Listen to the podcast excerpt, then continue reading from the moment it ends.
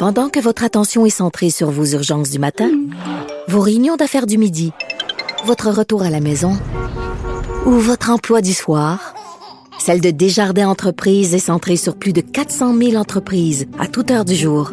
Grâce à notre connaissance des secteurs d'activité et à notre accompagnement spécialisé, nous aidons les entrepreneurs à relever chaque défi pour qu'ils puissent rester centrés sur ce qui compte, le développement de leur entreprise.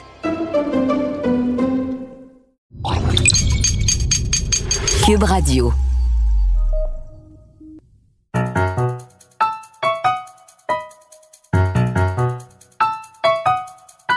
Ici Mathieu Bocoté et bienvenue aux Idées mènent le monde.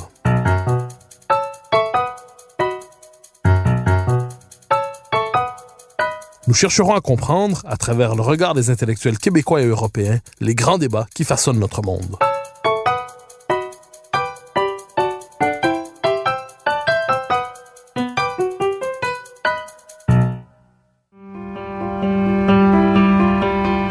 Dans le cadre de la présente crise qui nous secoue et ébranle les fondements de notre société, j'ai décidé de poursuivre cette émission sous un format nouveau, temporaire probablement, mais qui, je l'espère, ne sera pas sans intérêt. J'aborderai certaines grandes thématiques contemporaines, certaines liées à la présente crise, d'autres un peu moins, mais qui nous permettront de mieux comprendre. Au programme aujourd'hui, une réflexion sur l'œuvre d'un écrivain pour qui j'ai la plus grande estime, Sylvain Tesson. L'écrivain voyageur et lauréat de nombreux prix littéraires. Son dernier ouvrage, La Panthère des Neiges, a d'ailleurs reçu le prix Renaudot.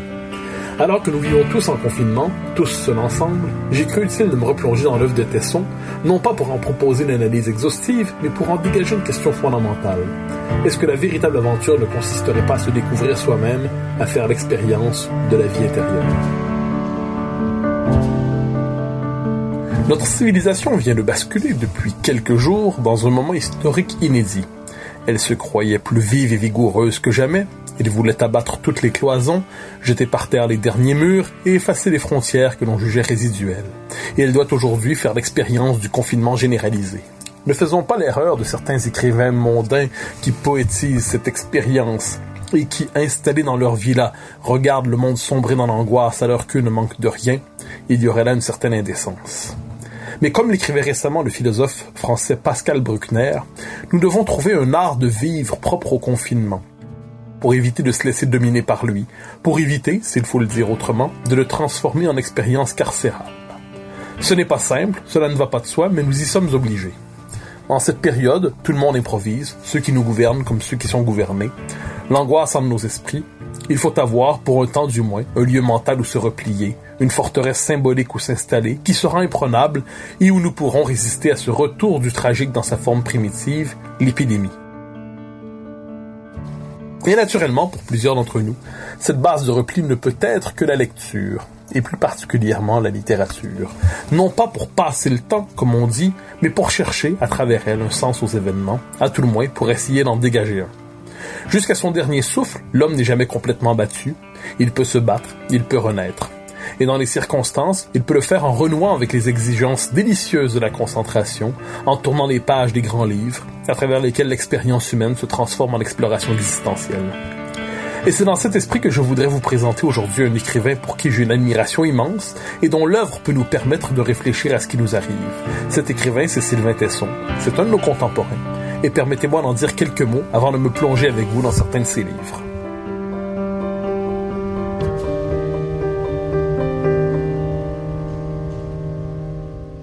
Sylvain Tesson, donc né en France en 1972, appartient au club sélect des écrivains aventuriers. J'entends par là ces grands écrivains qui n'ont pas une, une expérience de l'écriture en cabinet, pourrait-on dire ainsi, mais qui ont traversé le monde, qui l'ont exploré, qui se sont plongés sinon dans les querelles de l'époque, ça peut être le cas par exemple d'un Joseph Kessel, ou alors qui ont décidé de faire de leur existence une aventure et d'en tirer une écriture, une œuvre, peut-être une philosophie, ce qui est le cas de Sylvain Tesson. Dès l'adolescence, il est gagné par la tentation de l'aventure. De l'aventure au sens physique du terme, non pas de l'aventure politique comme plusieurs sont tentés de la vivre en s'engageant dans les grandes causes collectives, l'aventure la vraie, pour se pousser jusqu'à ses dernières limites, une aventure pour s'éprouver soi-même, pour éprouver ses propres limites dans l'existence et les transgresser et les traverser. Une aventure qui l'amènera aux confins du monde, confins de la planète, dans les pays les plus improbables, souvent dans les circonstances les plus difficiles. Pourquoi? Manifestement pour faire l'expérience de sa propre individualité, pour aller jusqu'au bout de lui-même, pour transformer une existence en destin, disons-le ainsi. On peut y voir une forme de résistance aussi à l'esprit d'une certaine modernité qu'il critiquera de plus en plus. Sa réflexion va se transformer en méditation philosophique véritablement sur l'esprit de notre temps.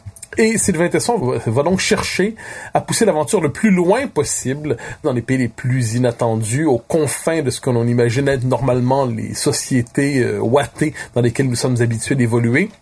Et il poussera donc jusqu'à risquer sa propre vie à plusieurs moments. Voilà un homme en révolte, mais qui non pas qui brandit un étendard, non pas qui brandit un drapeau, non pas qui se s'immole au service d'une cause, mais qui décide de se dérober aux exigences généralement attendues pour chacun et qui décide donc de faire de son existence cette aventure à travers laquelle il va toucher les limites, à certains égards, de la condition humaine.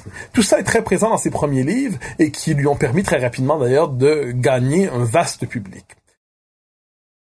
Cela dit, il y a un tournant qui apparaît dans l'œuvre de Sylvain Tesson, peut-être au début des années 2010, disons ça comme ça, un tournant plutôt une inflexion. Sylvain Tesson se pose une question qui va devenir de plus en plus présente dans son œuvre, se pourrait-il que la véritable aventure soit la découverte de la vie intérieure? Alors voilà un jeune homme qui aimait euh, non pas s'étourdir, mais se lancer dans les aventures, je l'ai dit, les plus extrêmes, les plus difficiles, où le courage physique était toujours mobilisé de la manière la plus manifeste, la plus surprenante et qui se dit finalement, est-ce que la véritable aventure, ça ne consisterait pas à se découvrir soi-même, à s'arracher justement à cette existence étourdissante, toujours en mouvement, et à se plonger en soi-même d'une manière ou de l'autre? Alors c'était, ça traînait à la manière d'une tentation dans ses œuvres, et tout ça va se concrétiser dans un livre absolument remarquable, paru en 2011, Dans les forêts de Sibérie. Je commence. La marque Heinz commercialise une quinzaine de variétés de sauces. Le supermarché d'Irkoutsk les propose toutes et je ne sais quoi choisir. J'ai déjà rempli six caddies de pâtes et de tabasco. Le camion bleu m'attend. Micha, le chauffeur, n'a pas été le moteur et dehors il fait moins 32. Demain nous quittons Irkoutsk. En trois jours nous atteindrons la cabane sur la rive ouest du lac. Je dois terminer les courses aujourd'hui. Je choisis le super hot tapas de la gamme Heinz. J'en prends 18 bouteilles, 3 par mois.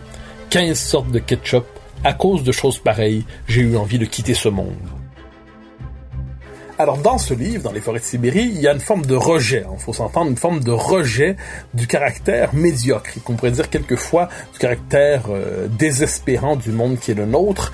Euh, je lis le, premier, le premier paragraphe du livre qui nous donne une certaine idée de ce contre quoi Sylvain Tesson va aussi se révolter en décidant de se replier, la petite cabane qui va euh, habiter pendant six mois en Sibérie.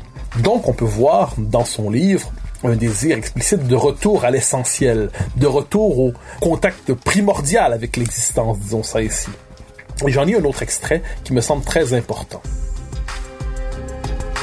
Le sixième jour après mon départ d'Irkoutsk, le camion de mes amis disparaît à l'horizon. Pour le naufragé jeté sur un rivage, rien n'est aussi poignant que le spectacle d'une voile de navire s'effaçant. Volodia et Ludmila gagnent Irkoutsk et leur nouvelle vie. J'attends le mouvement où ils se retourneront pour jeter un dernier regard à la cabane. Ils ne se retournent pas. Le camion n'est plus qu'un point. Je suis seul. Les montagnes m'apparaissent plus sévères. Le paysage se révèle, intense. Le pays me saute au visage. C'est fou ce que l'homme accapare l'attention de l'homme. La présence des autres affadit le monde. La solitude est cette conquête qui vous rend des choses. Il fait moins 33. Le camion s'est fondu à la brume. Le silence descend du ciel sous la forme de petits copeaux blancs. Être seul, c'est entendre le silence. Une rafale, le grésil brouille la vue. Je pousse un hurlement, j'écarte les bras, tends mon visage au vide glacé et rentre au chaud. J'ai atteint le débarcadère de ma vie, je vais enfin savoir si j'ai une vie intérieure. Quelle formule remarquable. Je vais enfin savoir si j'ai une vie intérieure. On se retrouve avec un écrivain qui après avoir tout fait ce qu'il pouvait d'une certaine manière pour aller dans l'existence la plus extrême, se pose la question, mais au fond de moi-même, qu'est-ce que je vais trouver d'une manière ou de l'autre? Au fond de moi-même, pendant six mois, vais-je faire une découverte inattendue? Et ce qui est fascinant quand on lit ce livre, ce livre magnifique, ce très beau livre dans les forêts de Sibérie, c'est en lisant aussi la liste de, choses, de, on pourrait dire une petite liste de préparation au voyage que nous propose Sylvain Tesson euh, pour réussir à traverser ces six mois. Genre, je ne la lis pas au complet, mais j'en lis quelques éléments tout simplement pour le plaisir de la chose. Hache et Merlin, sac de jute, pique et épuisette à glace, raquette à neige, kayak et pagaie, canne à pêche, fil, plomb, mouche et cuillère, batterie de cuisine, théière, corde, poignard et couteau suisse, pierre à aiguiser, lampe à huile, kérosène, bougie, longue liste. Et on trouve dans cette liste, hein, page 29 de l'édition Gallimard, euh, drapeau français pour le 14 juillet. Autrement dit, même s'il décide de, partir loin de chez lui, d'aller en Sibérie, il n'oublie pas son appartenance, il n'oublie pas le pays qui est le sien. Le 14 juillet va demeurer un moment important pour lui. Il appartient encore mentalement à son pays, même lorsqu'il décide de s'exiler à l'autre bout du monde dans une cabane. Plus important peut-être que cette première liste, on trouve aussi la liste de ses lectures. Alors je vous en épargne, euh, je vous épargne la lecture de la liste, mais ce qui est fascinant, c'est qu'on y trouve des ouvrages qui relèvent de la philosophie, de la littérature, des classiques pour l'essentiel, des ouvrages fondamentaux, des ouvrages que probablement on a croisé toute sa vie d'une manière ou de l'autre en se disant il serait temps que je lise ça, euh, pourquoi n'ai-je pas encore lu tel philosophe, pourquoi n'ai-je pas encore lu tel écrivain, pourquoi n'ai-je pas encore lu tel livre, tant et tant d'ouvrages essentiels qui nous accompagnent mentalement, mais sans qu'on ait eu le courage d'une manière ou de l'autre de les lire, de les ouvrir, de s'y plonger, parce que la lecture est un mode de vie contradictoire avec l'esprit de notre temps, eh bien, Sylvain Tesson, lorsqu'il va s'enfermer pour six mois en Sibérie, amène plusieurs caisses de livres. J'en donne quelques titres pour le plaisir de la chose. Traité du désespoir de Kierkegaard, Les hommes ivres de Dieu de Jacques Lacarrière, L'œuvre noir de Marguerite Yourcenar, Le songe d'une nuit d'été de Shakespeare,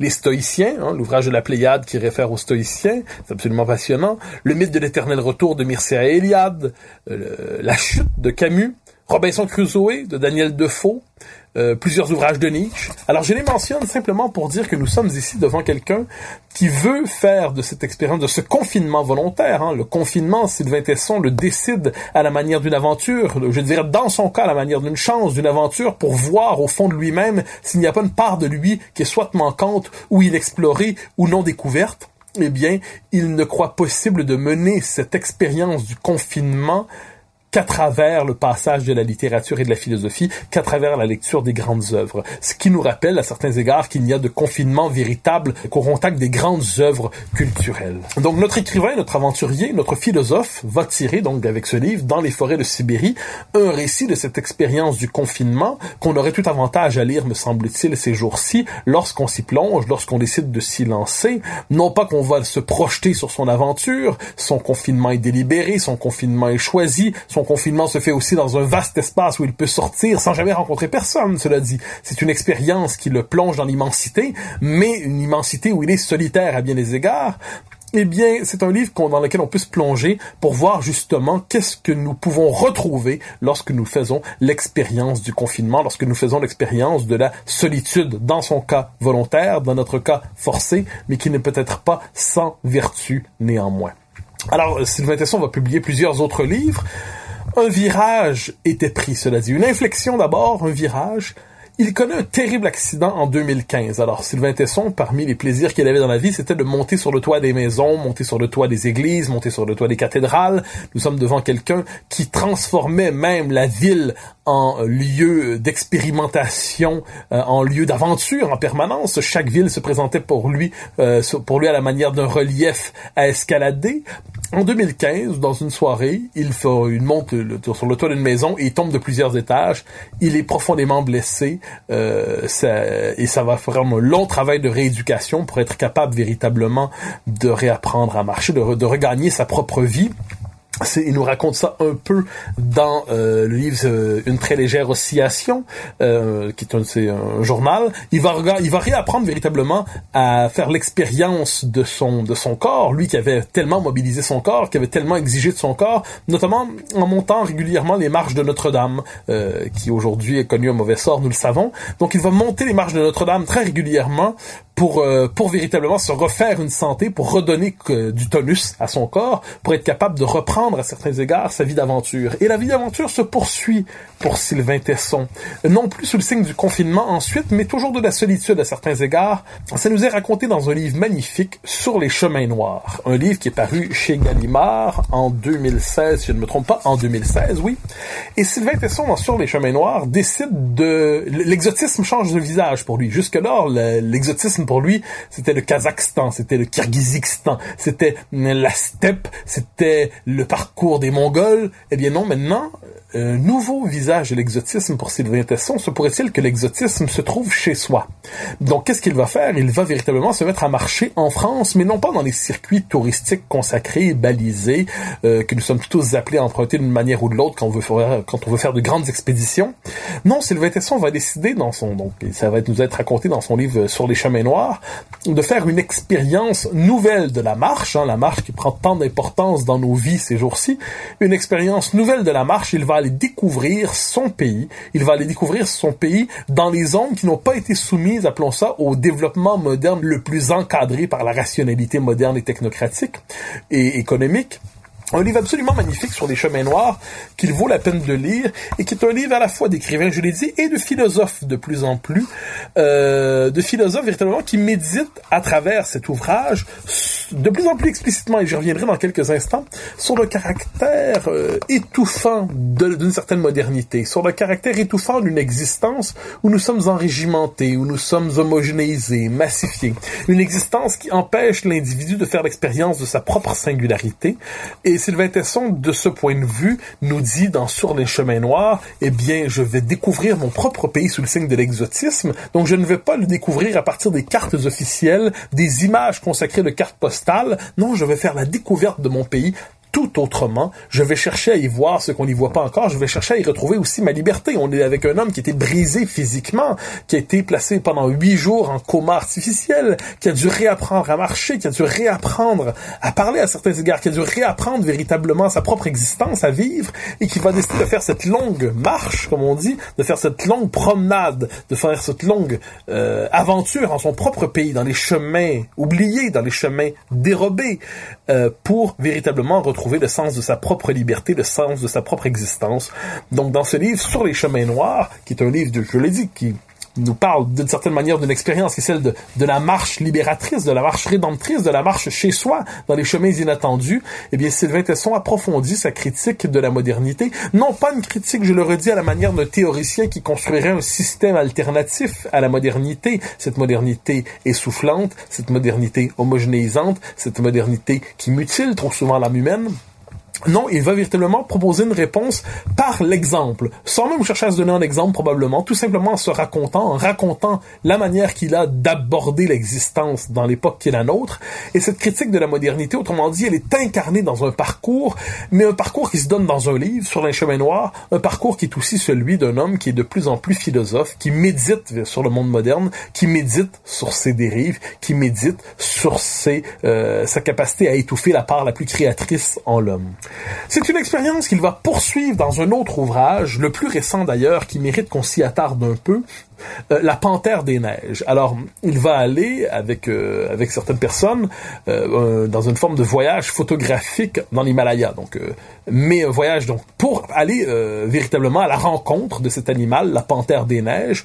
Voyage photographique pour immortaliser à travers quelques clichés cette Panthère des Neiges, pour la rencontrer. Mais donc on peut, quand on se dit va dans l'Himalaya, euh, c'est un voyage absolument extrême, c'est très loin de chez soi, oui très certainement. Alors on ne s'y attend pas l'immobilité émancipatrice, parce que dans cet ouvrage quelque peu inattendu, Sylvain Tesson euh, passe des heures et des heures véritablement dans l'attente de cette panthère qui ne se présente pas très souvent, qui se présente rarement. C'est comme une forme d'animal souverain qui est absolument maître en son domaine, maître en son lieu et qui ne se soumet pas aux caprices de l'homme. Eh bien, ce qui est absolument fascinant dans cet ouvrage, c'est une expérience de l'immobilité et peut-être à travers cela une volonté de retrouver une certaine plénitude dans sa capacité à s'intégrer au monde presque à se laisser absorber par lui. Une volonté de plénitude, une volonté de retrouver le monde véritablement dans sa plénitude, de ne plus accepter cet arrachement de l'homme au monde, de s'y fondre. Je cite un passage, page 56, à présent, il nous dit où nous en sommes rendus dans l'histoire. À présent régnaient les êtres vivants, propriété de ce qui avait été l'unique. L'évolution continuait ses opérations. Nous étions de nombreux hommes à rêver aux âges primordiaux où tout reposait dans la vibration des débuts. Sylvain Tesson a cette formule tout n'avait pas été créé pour le regard de l'homme. Autrement dit, le monde n'a pas été créé pour l'homme, mais l'homme est appelé à se déployer dans le monde, à retrouver, et c'est ce qu'il nous dit dans cet ouvrage, La Panthère des Neiges, une capacité authentique d'émerveillement. Pendant que votre attention est centrée sur vos urgences du matin, vos réunions d'affaires du midi, votre retour à la maison ou votre emploi du soir, celle de Desjardins Entreprises est centrée sur plus de 400 000 entreprises à toute heure du jour. Grâce à notre connaissance des secteurs d'activité et à notre accompagnement spécialisé, nous aidons les entrepreneurs à relever chaque défi pour qu'ils puissent rester centrés sur ce qui compte, le développement de leur entreprise.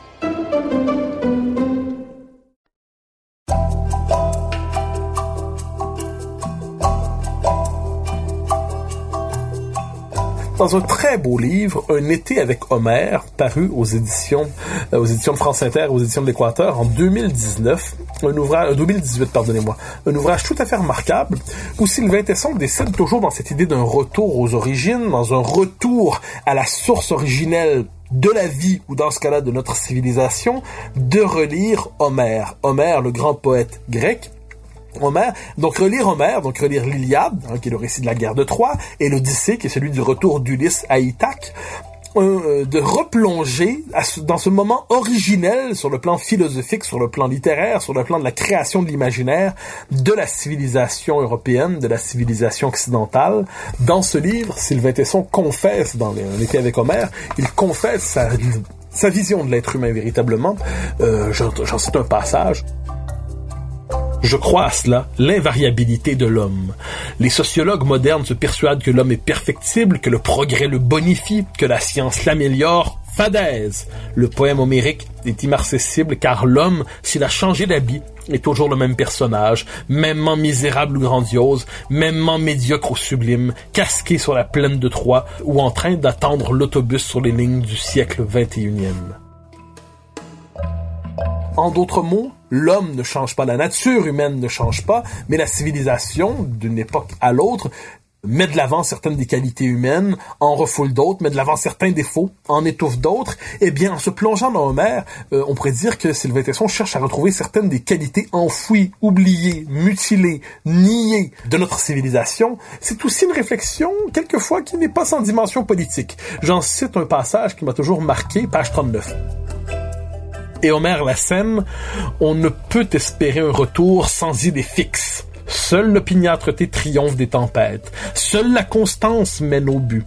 Cet enseignement frappe la bannière homérique. La longueur de vue, la fidélité constituent les plus hautes vertus. Elles finissent par remporter le combat contre l'imprévu, ne pas déroger, seul honneur de la vie. Un autre passage qui mérite d'être commenté, page 42 celui-là. Les îles ne communiquent pas. Voilà l'enseignement homérique. La diversité impose que chacun conserve sa singularité. Maintenez la distance si vous tenez à la survie du divers. Sylvain Tesson nous dit à la lecture d'Homère que la véritable diversité du monde, c'est la capacité pour chaque groupe humain de conserver sa singularité. Un autre passage qui mérite lecture, page 68. Achille lutte pour ne pas être noyé. Et si nous autres, les hommes, nous étions comportés à l'égard de la nature comme Achille envers les dieux, nous avons dérégulé l'équilibre. Nous avons dépassé les bornes, harassé le monde, fait disparaître les animaux, fondre les glaces, s'acidifier les sols. Et aujourd'hui, notre fleuve, Scamandre, c'est-à-dire toutes les manifestations du vivant, sort de son silence pour signaler nos excès. En termes écologiques, on dit que les signaux d'alerte sont dans le rouge. En termes mythologiques, on dit que les fleuves débordent de dégoût. Nous sommes, comme Achille, poursuivis par les eaux. Nous ne comprenons pas encore qu'il faut ralentir notre course vers ce gouffre que nous continuons sottement à appeler le progrès. Alors je me rapproche peu à peu de la fin de cette émission, mais j'aimerais réfléchir sur ce dernier élément qui me semble absolument fondamental. Bon, en revenant sur la crise qui est la nôtre en ce moment, cette espèce de, de crise de civilisation sous forme pandémique. Nous sortirons de cette crise assurément. Nous sortirons de cette étrange aventure qui durera quelques semaines, quelques mois, quelques années. Qu'en savons-nous pour l'instant? Qui bouleverse notre civilisation, qui la fragilise comme jamais. Nous en sortirons, mais plusieurs le disent, à tout le moins les esprits les plus éclairés, nous ne pourrons pas revenir ensuite au monde d'hier comme si rien ne devait, ne devait changer, comme si ce monde d'hier était un monde immaculé qui devait poursuivre sa course, et comme si tout cela n'était finalement, comme si la crise présente n'était qu'une parenthèse qu'il nous appartient de fermer. Ça implique de réfléchir comme jamais à la question de la modernité, une question qui hante la philosophie politique depuis euh, quelques siècles, naturellement, mais quelle est la nature de l'expérience moderne? Quel est le propre de la modernité? Quels sont les excès de la modernité dont nous faisons de plus en plus l'expérience intime et aujourd'hui l'expérience collective? Eh bien, ces excès sont probablement ceux d'une société en perpétuel mouvement, une société incapable de trouver sa demeure, pour reprendre la formule du philosophe français François-Xavier Bellamy. Une civilisation incapable de reconnaître à chaque homme chez soi, une civilisation incapable de reconnaître le fait que c'est le mouvement de trouver son équilibre dans l'enracinement.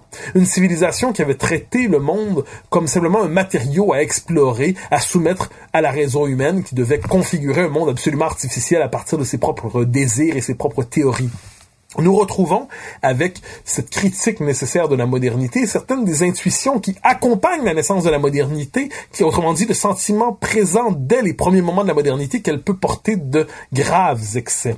Or, la lecture de Sylvain Tesson, la lecture d'un été avec Homère, ce, cet avant-dernier livre de Sylvain Tesson, euh, où à partir d'une réflexion sur le texte fondateur en quelque sorte de notre civilisation, ou un des textes fondateurs de notre civilisation, Sylvain Tesson nous dit euh, il y a peut-être des vertus enfouies qu'il nous faut redécouvrir. Il y a probablement une remise en question à partir d'une réflexion sur l'origine de notre, de notre civilisation, d'un délire nommé progrès.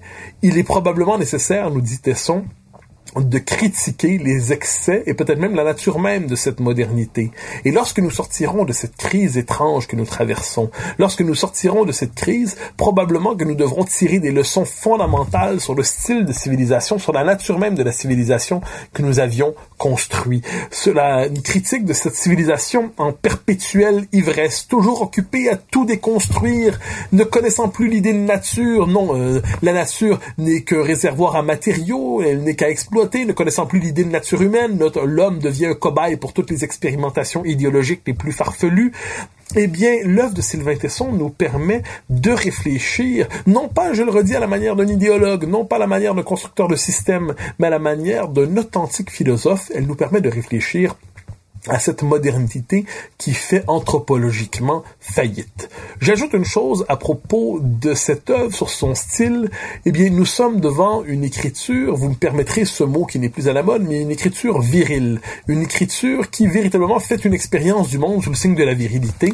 Une écriture qui donne véritablement, qui nous donne envie de renouer avec une conception fondamentalement positive du masculin. Non pas sous le signe de quelque masculinisme que ce soit, Dieu nous en garde, mais tout simplement d'une expérience du monde ancrée, d'une expérience du monde qui apprivoise l'existence à partir d'un des deux pans, finalement, de l'expérience humaine, une expérience au masculin.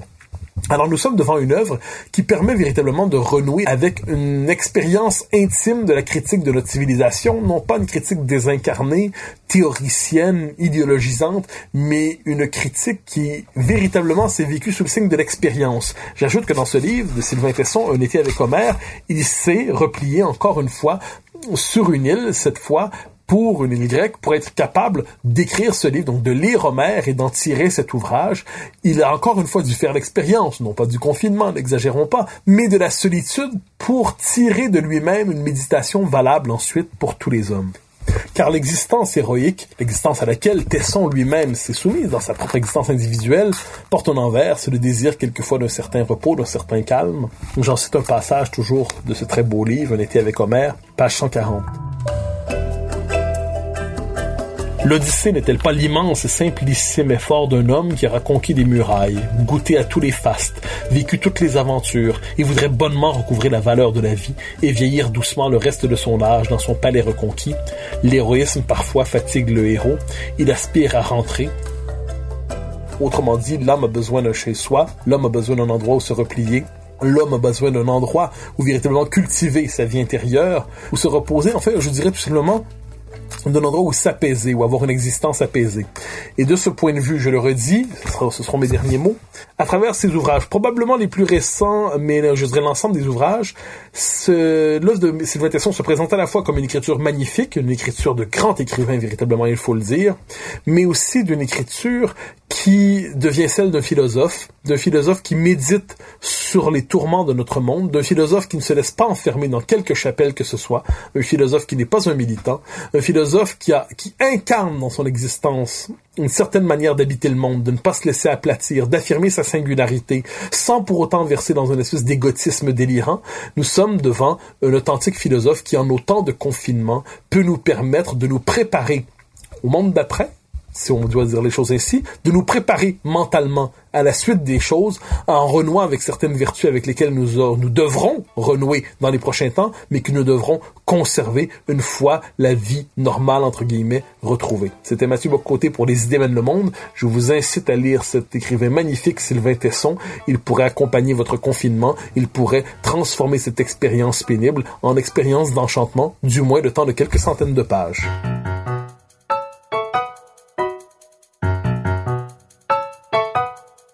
Chers auditeurs des idées mènent le monde, vous pouvez faire connaître le balado sur vos réseaux sociaux en partageant les épisodes que vous aimez. Cela nous donne à chaque fois un fier coup de main pour faire découvrir le balado.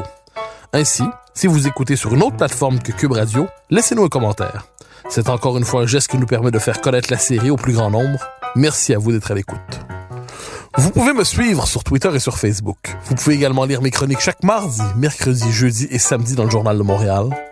Et chaque semaine, vous pouvez me suivre à la joute à TVA. Animation et recherche Mathieu Bock-Côté. Réalisation Anne-Sophie Carpentier. Une production Cube Radio.